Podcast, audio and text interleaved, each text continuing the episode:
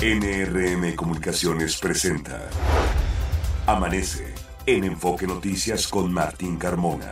Cuando empieza el día.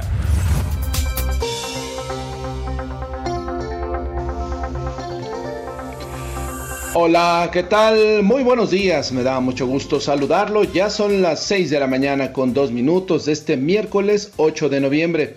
Les saludo, soy Martín Carmona y a nombre de todo el equipo que hace posible Amanece en Enfoque Noticias, le doy la más cordial bienvenida y le agradezco la sintonía a través de Radio Mila M, Estereo Cine FM y en enfoquenoticias.com.mx. Usted puede ahí escucharnos y ampliar los contenidos de la información de todo lo que le estaremos dando a conocer en los próximos minutos. Información muy importante del Valle de México. Es el día 312.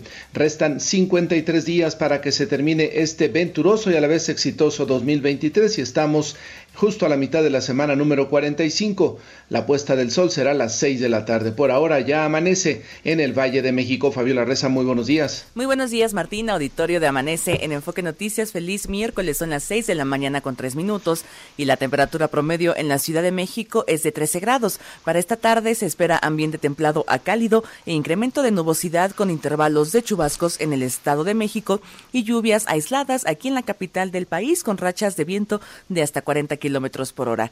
La temperatura en estos momentos, le repito, 13 grados, pero la máxima, tome precauciones, espera de 27 hasta 29 grados, Martín, como si fuera verano.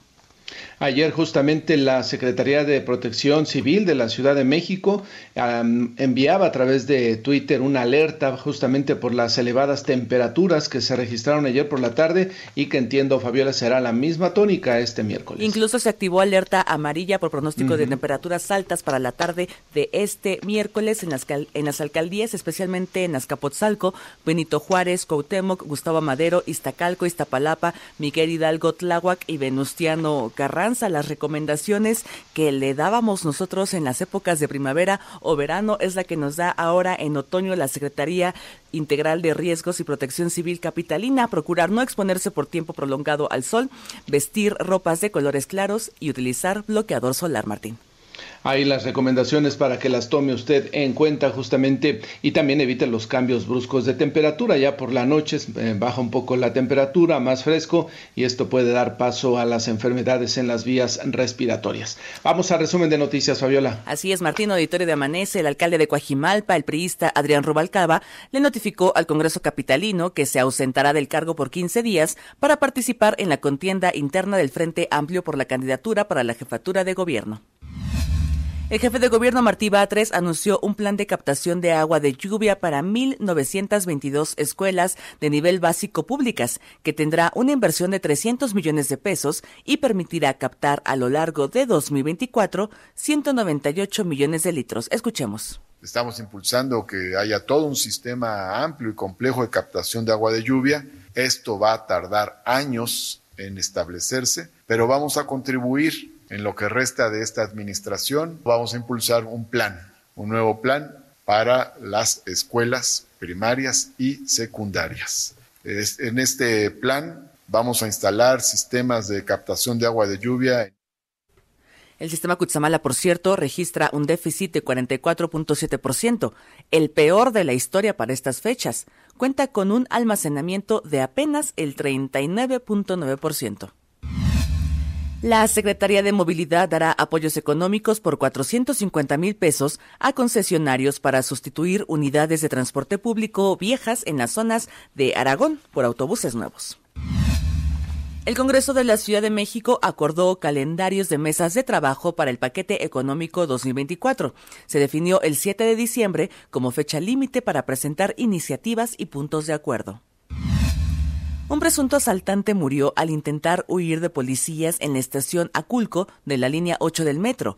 Al parecer habría tocado las vías y recibido una descarga eléctrica.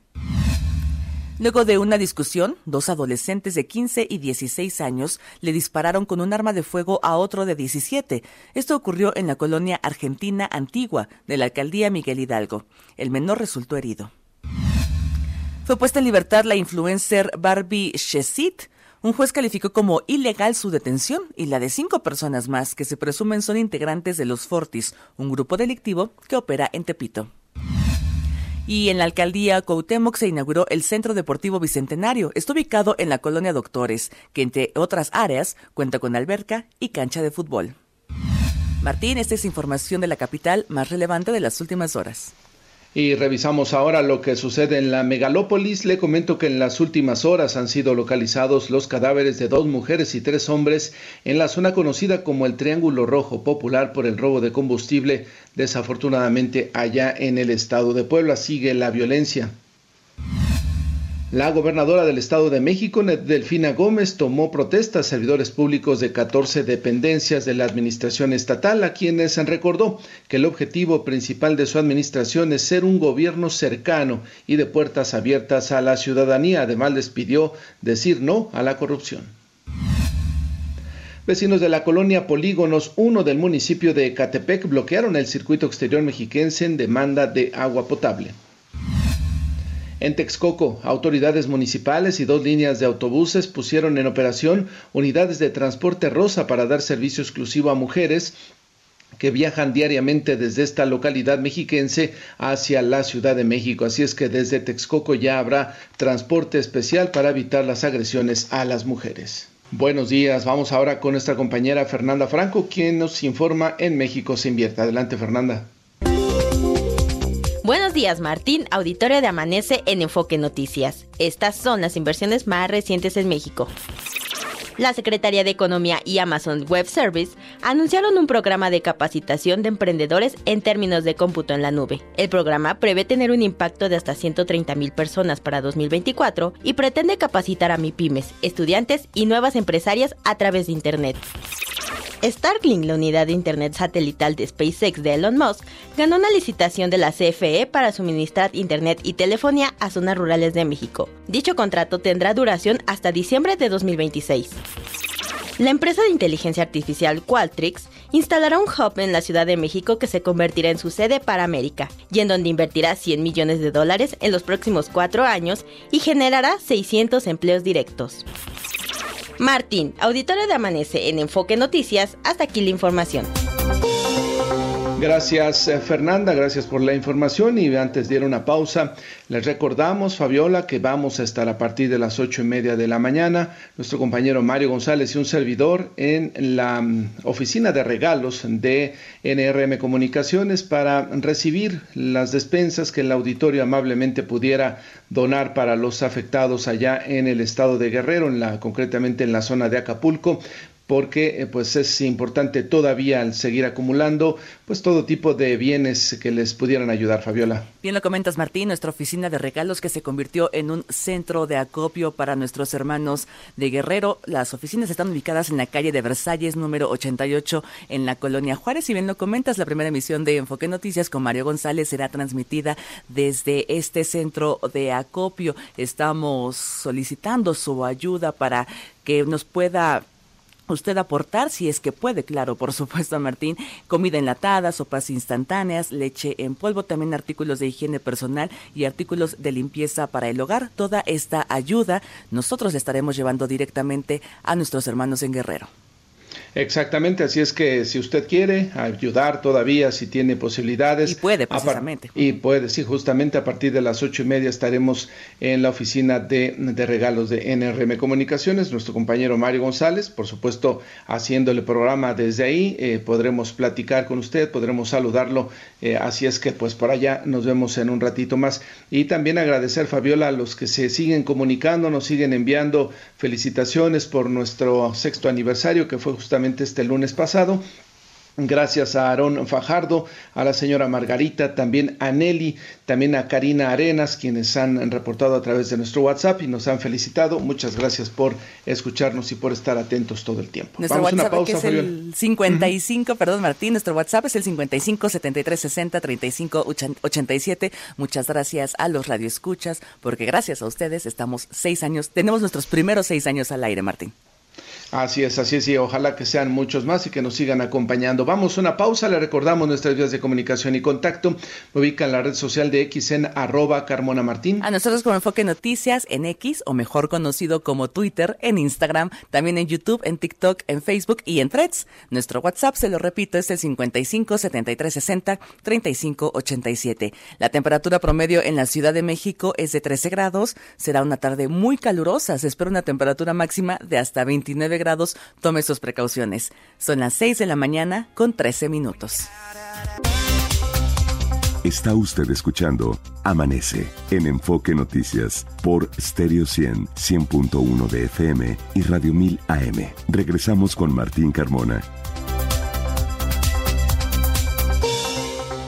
Y continuamos con más información. El sistema Kutsamala presenta un déficit del 44.7% del almacenamiento. Es el peor registro para estas fechas según la Conagua. Ricardo Trejo, eh, hay que insistir y cada semana que nos dan esta información desde eh, Conagua decimos lo mismo, le reiteramos al auditorio, es tiempo de cuidar justamente este vital líquido, como se le llama también al agua potable, revisar las tuberías de nuestros domicilios, si ve una falla, alguna eh, pues afectación en el sistema de, eh, de distribución de agua en las calles o cerca de su domicilio, reportarlo lo más pronto posible, Ricardo. Así es, Martín, auditorio de Amanece en Enfoque Noticias, buenos días y se acentúa la crisis en el sistema Cutzamala. Y es que al entrar al último mes de la temporada de huracanes del presente año, este sistema Cutzamala registra un déficit de 44.7%, lo que se constituye como el peor almacenamiento de la historia para estas fechas. Así, en el marco de la sesión informativa del Comité Técnico de Operación de Obras Hidráulicas de la Conagua, la directora técnica de Organismo de Cuenca Aguas del Valle de México, Patricia Labrada Montalvo, informó que el Cutzamala cuenta con un almacenamiento de 312.59 millones de metros cúbicos, que representa el 39 ciento de llenado del Cutzamala. Se encuentra al 39.9%. Y esto fue lo que dijo. Escuchemos. Actualmente el sistema Cutzamala tiene un almacenamiento de 312.5 millones de metros cúbicos. Históricamente tendríamos 662.3 millones de metros cúbicos, lo cual quiere decir que tenemos una diferencia de menos 349.7 millones de metros cúbicos indicó que la presa El Bosque cuenta con 56% de almacenamiento, la presa Villa Victoria 28% y la presa Valle de Bravo 37.4%. En cuanto a las precipitaciones pluviales, la presa El Bosque tiene 100% de déficit de captación del líquido. Y esto fue lo que dijo. Con respecto a las precipitaciones promedio para la presa del bosque, tenemos que se cuenta con cero precipitaciones. En lo que refiere a la precipitación promedio mensual para la presa Valle de Bravo, tenemos 8.5 contra 15 milímetros del año pasado y un promedio de 23.4, lo que nos deja un déficit del 64%. En lo que refiere a la precipitación promedio mensual para la presa Villa Victoria, tenemos cero precipitaciones. Eh, en lo que refiere a la precipitación acumulada mensual para la presa Villa Victoria, tenemos 771 milímetros contra 792 del año pasado y por debajo del promedio de 880 con un déficit del 12%. También Labrada Montalvo dijo que en la última quincena la sequía extrema incrementó ligeramente en el oriente de la cuenca, en tanto que la sequía extrema y excepcional aumentó al norte del estado de Hidalgo. Así, Martín, la situación en el sistema Cutzamala. Por el momento, el reporte para el auditorio de Amanece en Enfoque Noticias. Y es que hay que recordar, Ricardo, que son ya cuatro años consecutivos de sequía, cuatro años con, esta, con este foco amarillo encendido justamente en lo que es el almacenamiento, la posibilidad de que en algún momento esto siga disminuyendo y haya una crisis mucho más severa en la distribución de agua potable en, el, en municipios del Estado de México y en prácticamente toda la capital del país. Así es, a cuidar el recurso y como lo comentabas, también verificar las fugas que se presentan principalmente en los hogares, ya que el sistema Cutzamala se encuentra al 39.9% de su capacidad, Martín. Correcto, Ricardo, gracias por la información. Quedamos al pendiente. Buen día, Martín. y quizá hasta ante este escenario, ante esto que ya le comentaba mi compañero Ricardo Trejo, el, los cuatro años que llevamos de sequía, toda la problemática para poder tener pues centros que nos permitan eh, captar agua potable, distribuirla, pues es quizá por ahí donde va esta situación que ha planteado el jefe de gobierno Natalia Estrada de instalar sistemas de captación de agua de lluvia. Cuéntanos Natalia, buenos días. Así es, Martín, un saludo para ti y el auditorio de Amanece en el que Noticias. El jefe de gobierno capitalino Martí Batres dio a conocer que se invertirán 300 millones de pesos para instalar sistemas de captación de agua de lluvia en los más de mil planteles escolares. En conferencia de prensa señaló que la apuesta es que en el año 2024 se capten 198 millones de litros de agua. Escuchemos. Y calculamos que se podrán captar a lo largo del año 2024 198 millones de litros de agua de lluvia.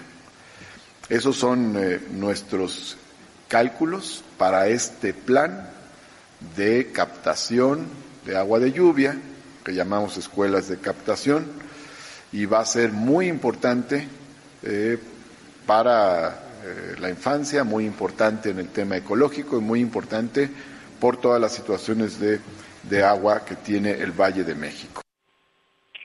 Programa dará inicio en los 79 planteles de la alcaldía Milpa Alta, donde se invierten 17 millones de pesos y se prevé finalizar dicha tarea antes de que termine este año. En su oportunidad, la secretaria de Medio Ambiente, Marina Robles, refirió que los sistemas tendrán una captación de almacenamiento de entre 2.500 a 500.000 litros de agua. Escuchemos meses estaremos invirtiendo 17 millones de pesos para poder instalar estos sistemas de cosecha de lluvia en los planteles de educación pública que están ahí en esta alcaldía. La que... Bueno, Martín Auditorio también comentó la funcionaria local que el gobierno de la Ciudad de México pues ya cuenta con un programa de cosecha de lluvia en domicilios particulares con el que se han instalado más de 62 mil sistemas que benefician a 206.913 personas. Martín, la información que les tengo. Ojalá que dé resultado este programa, que se impulse bien y no estaría de mal, de más digo, este, no estaría de más Natalia, una campaña de información, de decirles a los niños por qué es importante cuidar el agua e involucrarlos justamente en todo este tema del plan de captación de agua de lluvia en las escuelas. Así es, Martín, y sobre todo también lo había anunciado el gobierno capitalino anteriormente, pues sumar a las escuelas eh, privadas para que este programa pues se vaya extendiendo en la Ciudad de México. Sería muy bueno también involucrar al sector privado educativo de la ciudad para justamente hacer una campaña, una cruzada para que los em, niños eh, tengan cada vez más conciencia de la importancia de cuidar el agua potable. Natalia, gracias por la información. Pendientes, buenos días.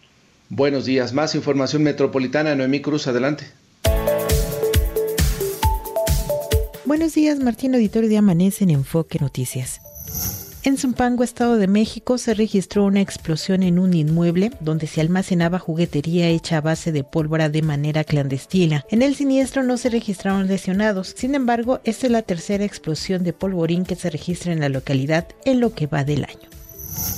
En Tlalnepantla se registró otra explosión por acumulación de gas LP en un domicilio del pueblo de Santa Cecilia. Al lugar acudieron elementos de protección civil y servicios de emergencia. Se reportaron cuatro personas con crisis nerviosa y una con quemaduras en los brazos. Detienen por segunda vez al chofer del tráiler que atropelló a una ciclista en la alcaldía Miguel Hidalgo. El conductor fue liberado ya que un juez de control calificó de ilegal su primera detención. La Dirección General de Registro Civil de la Ciudad de México lanzó la convocatoria para una boda colectiva de manera gratuita que se realizará el próximo 24 de noviembre en las alcaldías Iztapalapa y Tlalpan. Los interesados deberán registrarse en los juzgados de sus respectivas demarcaciones hasta el 17 de noviembre. Martín, hasta aquí el enfoque metropolitano. Gracias, eh, Noemí, por la información y vamos ahora con mi compañero Juan Enrique Velázquez porque siguen los alcaldes que están interesados en buscar la, la candidatura para ser aspirantes a la jefatura de gobierno en el próximo proceso electoral, siguen pidiendo licencia. Ahora, ¿quién tocó? Juan Enrique Velázquez, cuéntanos, buenos días. Con mucho gusto, Martín. Saludos, amigos de Amanece en Enfoque Noticias. El Pleno del Congreso de la Ciudad de México se dio por enterado de las ausencias temporales de la alcaldesa en Álvaro Obregón, Lía Limón García, y del titular de Coajimalpa de Morelos, Adrián Rubalcaba Suárez, por un periodo de 15 días cada uno. La alcaldesa de Álvaro Obregón notificó de su ausencia eh, que tendrá vigencia del 6 al 20 de noviembre del presente año y cuyas funciones serán ejercidas provisionalmente por María Rodríguez Mieriterán, directora general de Gobierno de la demarcación. Asimismo, se dio cuenta de la ausencia temporal del titular de la alcaldía de Coajimalpa de Morelos, eh, que comprenderá del 7 al 21 de noviembre del presente año, siendo Carlos Alberto Gómez Hernández, director general de Obras y Desarrollo Urbano de la demarcación, el encargado de los asuntos de la administración pública durante este periodo. La panista Gabriela Salido Magos, presidenta de la mesa directiva del Congreso de la Ciudad de México, dijo que el Pleno fue enterado de ambas ausencias. Aquí sus palabras. Se recibió de parte de la maestra Lía Limón García, alcaldesa en Álvaro Obregón, un comunicado mediante el cual informa de su ausencia temporal en el cargo. Se recibió de parte del licenciado Adrián Rubalcaba Suárez, alcalde en Coajimalpa de Morelos, un comunicado mediante el cual informa de su ausencia temporal en el cargo. Amanece el enfoque noticias, el reporte. Bien, Juan Enrique, gracias por la información. Muy buenos días, Martín. Buenos días, pues ahí está el escenario. Varios alcaldes son ya los que se han separado temporalmente de su, de su cargo justamente para eh, pues buscar la candidatura. Habrá que esperar cuál es ya de manera definitiva el proceso y los tiempos que se tienen en la coalición. Va por México, integrada por PAN, PRI y PRD. De aerolíneas, aeropuertos y más, con Carlos Torres. Saludo a mi compañero Carlos Torres esta mañana de miércoles. ¿Cómo te va, Carlos? Buenos días.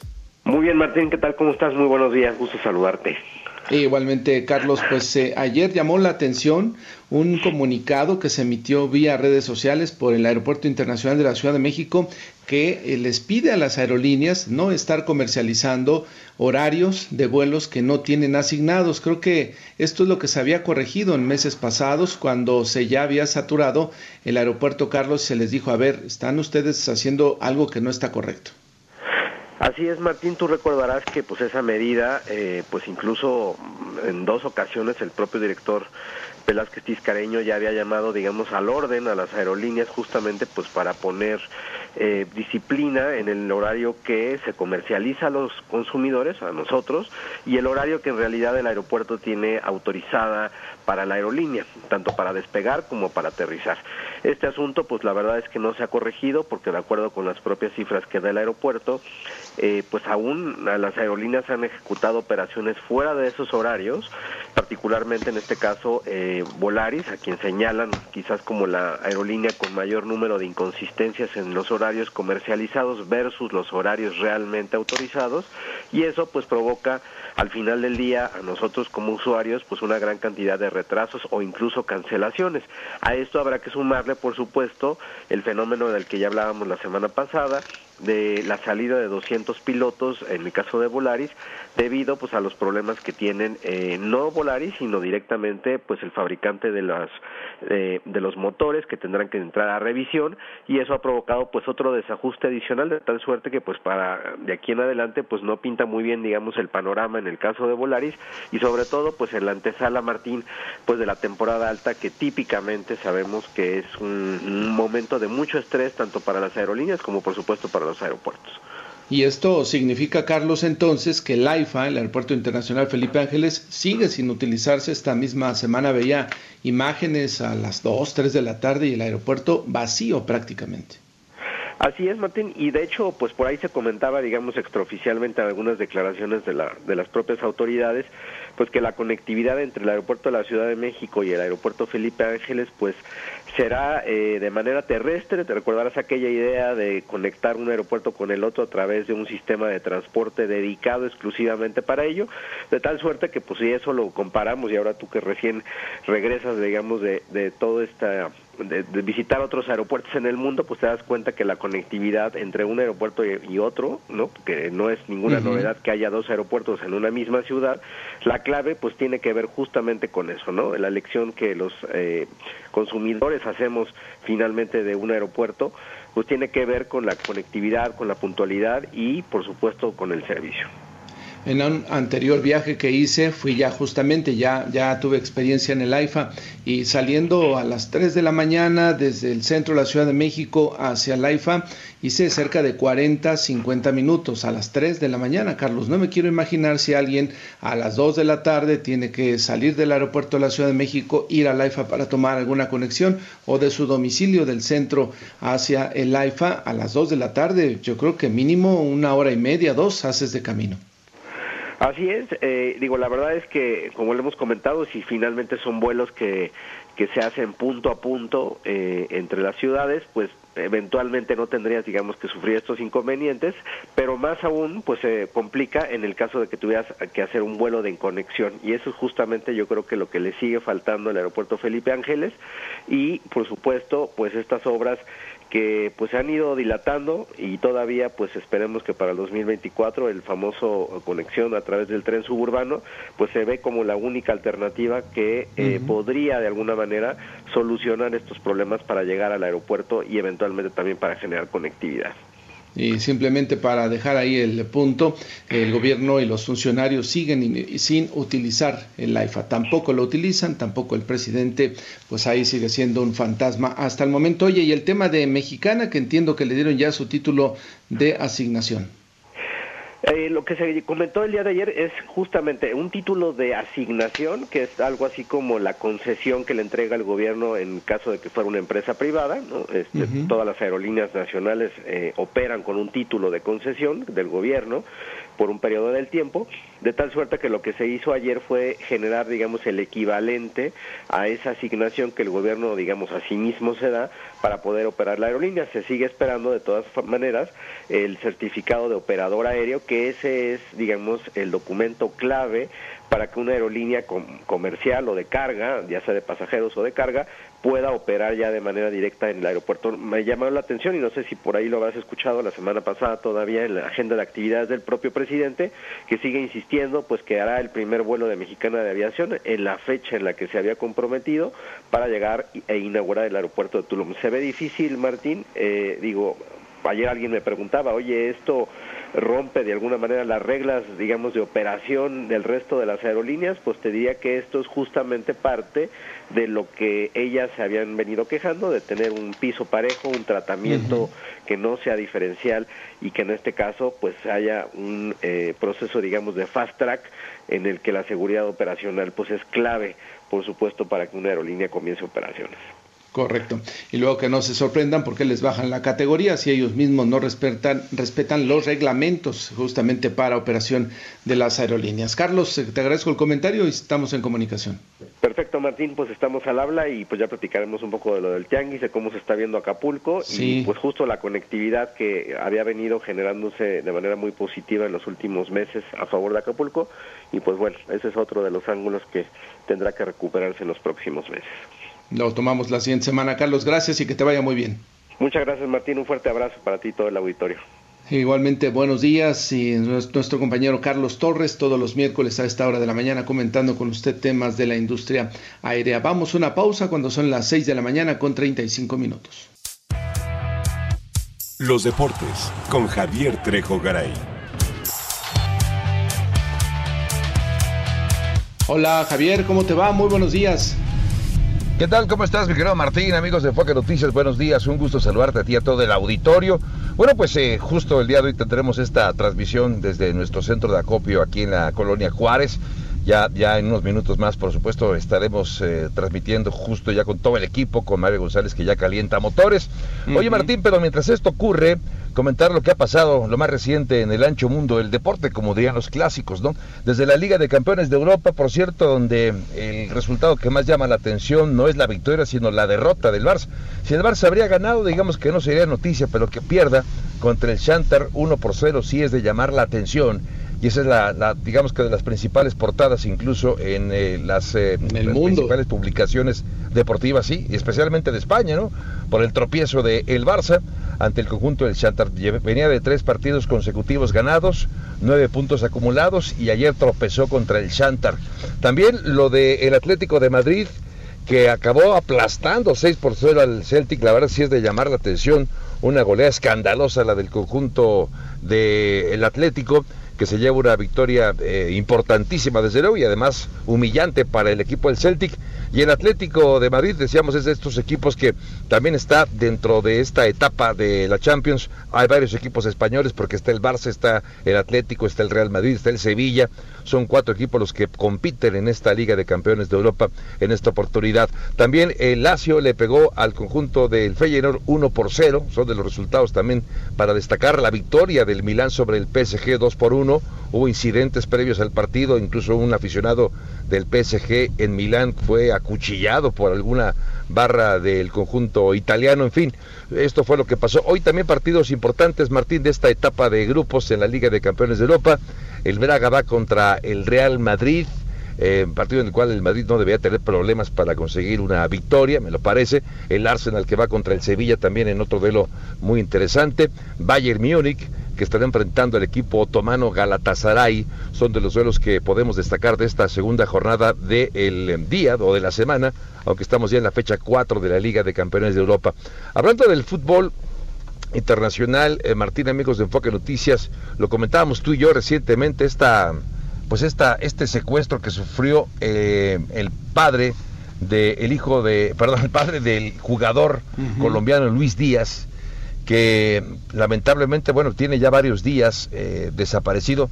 Se decía, Martín, que estaba ya por ser liberado, eh, pedían un rescate, hasta donde se entiende alguna, alguna eh, disidencia de las FARC, las que han realizado esta, esta operación, Martín. Eh, es una situación justamente, Javier, que se ha ido alargando em, finalmente después de que los dos padres, porque tanto el padre Luis Manuel Díaz y la señora Silenis eh, Marulanda fueron secuestrados, em, después se confirmó que era una, no, no, es un grupo que se dedica justamente a secuestrar para obtener dinero al Ejército de Liberación Nacional de Colombia.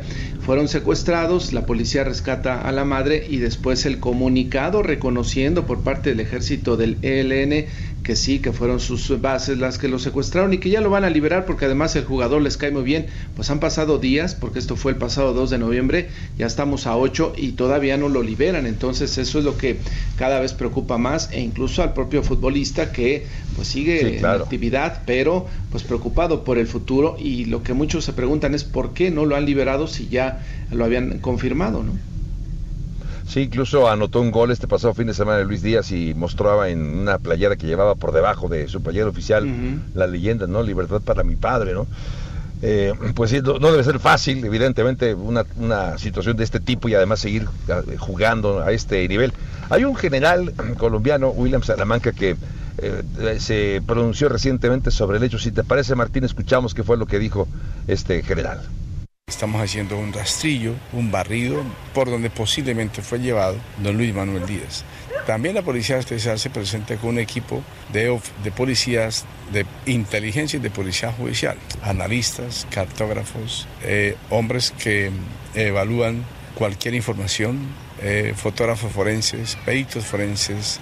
Estamos, por ejemplo, analizando el escenario donde ocurrió el secuestro, quién pudo haber participado, de qué manera participaron la ruta de escape, todas las llamadas que pudieron confluir en ese lugar de la mano de la Fiscalía General de la Nación. Pues ahí está Martínez, eh, por lo que escuchamos no hay muchos avances en la investigación, se siguen realizando investigaciones al tiempo que se había anunciado que ya lo iban a liberar y pues no hay nada todavía de ello, lamentablemente, Martín, amigos de Enfoque Noticias. Esperar, ojalá que, que termine bien, que termine con una buena noticia la, la situación eh, penosa del secuestro del padre de Luis Díaz. Ya por último, Martín, comentarte que ya llega a México la NBA para el juego número 32% en la historia de los partidos de la NBA en nuestro país para que se enfrente justamente el equipo de Orlando contra los eh, halcones de Atlanta. Este partido se juega el día de mañana en la arena de la Ciudad de México. De esos 32 partidos de los que hablo, dos han sido oficiales. Este también lo es. y por supuesto que, hay mucha expectación por ver a los mejores del mundo del deporte ráfaga. Martín, si lo permites, un poco más adelante platicamos un poco más ya eh, con Mario González también. Muy bien. Para hablar acerca de lo importante del ámbito deportivo. Sí, Martín. solamente, ¿cuándo es el partido de la NBA? Este jueves, día de mañana. Este jueves, mañana, correcto. en, el, la Arena de la Ciudad de México para mayores señas. Muy bien, Javier, gracias, estamos atentos. Para que tomes nota a ti. Buen día, gracias. Son ya las 6 de la mañana con 46 minutos y vamos a continuar con más información. Ángel Gatica, adelante. ¿Qué tal, Martín? Buenos días, auditorio de Amanece en Enfoque Noticias. Reducción de carriles por accidente vehicular a la altura del kilómetro 69, autopista México-Querétaro, con dirección a la Ciudad de México. Accidente complica la vialidad de Avenida Central, Carlos Jan González, desde Avenida 412 hacia la zona del circuito interior y también hallará un buen avance todavía en eje central Lázaro Cárdenas entre Fray Servando Teresa de Mier hacia Plaza Garibaldi. Calidad del aire permanece de buena regular en el Valle de México. Martín, el reporte. Gracias, Ángel. Buenos días.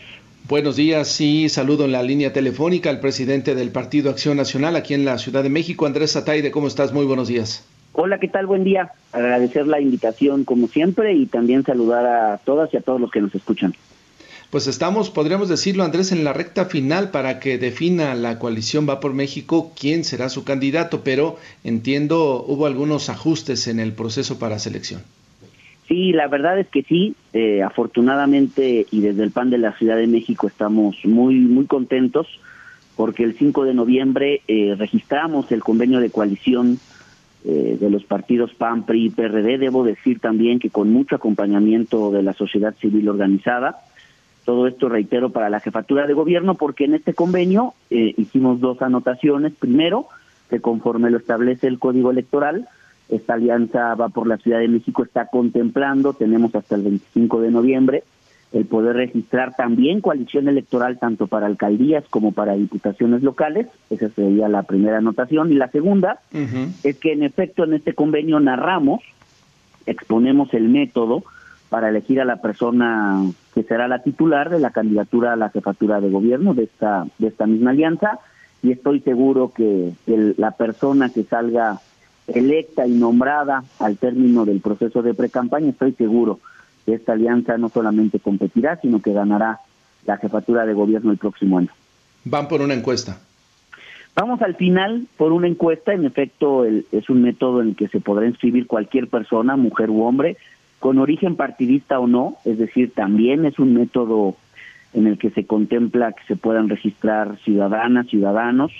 Los requisitos son los que contempla la Constitución de la Ciudad de México. No se descarta la posibilidad de llegar a un acuerdo político, pero en efecto al final, al final final la determinación de la candidatura estará en función de una valoración objetiva, es decir, de una encuesta en donde se preguntará a quienes vivimos en esta ciudad quién debería ser la persona que abandere la coalición va por la Ciudad de México para la elección del próximo año. ¿Será voto abierto para la, ciudadanía o solo simpatizantes de los tres partidos? Será el órgano, será el órgano de gobierno de la coalición, eh, que por cierto estará o está integrado por las tres dirigencias nacionales de los partidos políticos, por supuesto, que conformamos la alianza, Así que tanto los lineamientos de la encuesta como también el formato, día, hora y lugar de los foros que contempla este método, reitero, será serán cosas, serán detalles que en su momento el órgano de gobierno de la coalición dará a conocer. Estos son cuatro foros los que tienen ustedes convocados. En, este, en estos cuatro foros, imagino, y, me gustaría que se lo contaras al auditorio, los aspirantes que se inscriban, que levanten la mano del PAN, PRI, PRD, irán a exponer, a debatir, a comentar parte de sus ideas. ¿Cuál es el formato que tienen más o menos? Así es, el método contempla el que por lo menos existirán cuatro foros, es decir, puede haber más, pero no menos eh, reiterarte, los detalles serán anunciados en su momento por el órgano de gobierno de la coalición, pero en efecto se colocan por lo menos cuatro foros para que sean regionales, es decir, en distintos puntos de la ciudad, así tener el mayor alcance posible.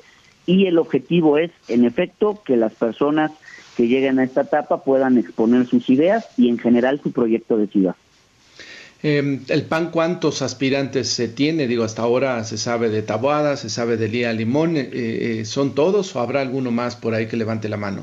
Pues la verdad es que desde, yo te diría que desde la Alianza, pero en particular desde el PAN de la Ciudad de México nos sentimos muy orgullosos de los perfiles eh, que tenemos, de los personajes que han estado manifestando su intención, y será el 15 de noviembre, será el 15 de noviembre el día único de registro, el registro podrá realizarse en cualquiera de las instalaciones de los tres partidos, y reiterarte, desde el PAN estamos contentos porque las mujeres y los hombres que han manifestado su deseo, su interés de participar, todas y todos ellos son personas que en donde han estado han dado resultados. Hay algunas lecturas de analistas políticos, Andrés, en el sentido de que ¿por qué no aprovechan ustedes este momento para definir rápidamente a su candidato, aprovechando que Morena pues tiene que sujetarse a los plazos de a nivel nacional, es decir, tiempo que podrían aprovechar para seguir posicionándose en la ciudad? Yo siempre he creído que más democracia es mejor que menos. Por supuesto estamos en política, no descartamos el acuerdo político en efecto, la alianza oficial primero había anunciado una fecha para cantar, valga la expresión, el resultado de una supuesta encuesta. Por cuestiones internas ya tuvieron que posponer esa fecha. Entiendo que ahora esta nueva fecha será el 10 de noviembre. Y nosotros lo que queremos hacer es, valga la expresión, exprimir todo el tiempo que nos da el marco normativo, la ley electoral, exprimir el proceso de pre-campaña. El proceso de pre-campaña comenzó el 5 de noviembre, concluirá el 3 de enero, así que días eh, posteriores al cierre de precampaña, es decir, post 3 de enero, la alianza va por la Ciudad de México, dará a conocer quién va a ser el perfil que nos represente, que compita, que gane la jefatura de gobierno y que eso nos permita cambiarle el rumbo a la ciudad.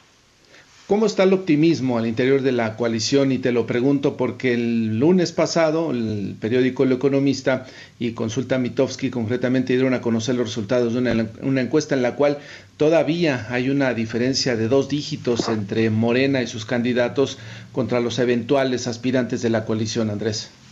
Yo lo que te diría es que en efecto, por supuesto, las, las encuestas son importantes, son fotografías del momento, se ha dicho en reiteradas ocasiones, desde el PAN de la Ciudad de México así lo vemos, las reconocemos, no las rechazamos cuando no nos convienen y no necesariamente las aceptamos cuando nos convienen, son parte de un diagnóstico, pero lo que yo te diría y le diría al auditorio es que esas son encuestas que arrojan resultados muy parecidos a los resultados que se arrojaban en las encuestas previo al resultado electoral del 2021. Y el resultado electoral del 2021 aquí todas y todos lo sabemos. Si ese día se hubiera votado por la jefatura de gobierno, la alianza Morena, PT y Verde hubiera perdido la ciudad contra la alianza eh, PAN, PRI y PRD. Y yo lo que reconocería de esa jornada histórica es la participación ciudadana. Así que nosotros estamos convencidos que si en términos futbolísticos ponemos la mejor alineación posible, yo estoy seguro que el próximo año volveremos a ganar la ciudad. Y no solamente eso, sino que también sostendremos las alcaldías en donde hemos estado haciendo muchos mejores gobiernos que los de ellos.